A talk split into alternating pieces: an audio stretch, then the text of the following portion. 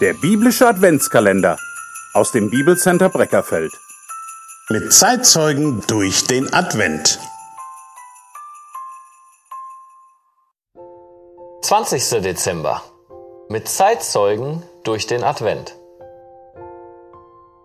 Und er rief alle obersten Priester und Schriftgelehrten des Volkes zusammen, und er fragte von ihnen, wo der Christus geboren werden sollte.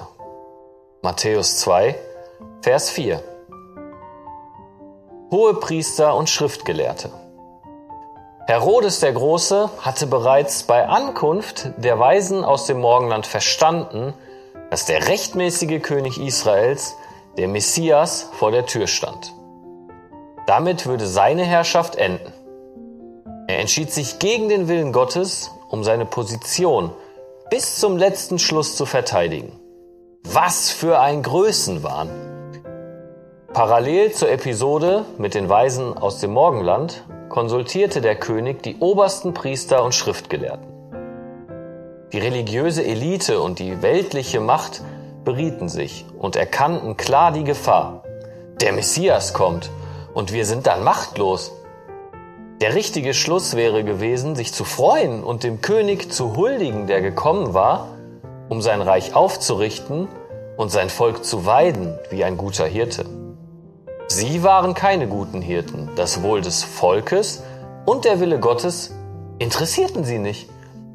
Sie verschworen sich gegen den Christus und nachdem Herodes mit seiner List nicht zum Ziel kam, verfolgten sie das Ziel weiter. Circa 30 Jahre später erreichten sie es vermeintlich. Sie waren Wölfe im Schafspelz.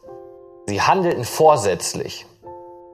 Durch Gottes Wort klagten sie sich selbst an und verurteilten sich. Sie bekamen in der Predigt des Johannes eine Chance zur Umkehr, die sie verwarfen.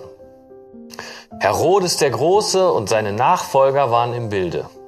Sie wussten, wen sie verfolgten und letztendlich auch töteten.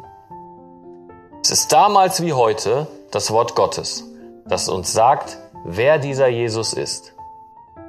Er ist der Messias, der jeden zum Heiland wird, der Buße tut und sich im Glauben an ihn wendet.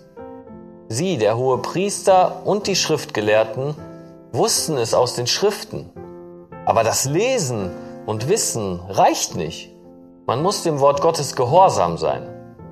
Dann wird man ein Schaf der Herde des guten Hirten und ist nicht länger ein Sklave der Wölfe im Schafspelz, die dem Bösen völlig zu Diensten sind.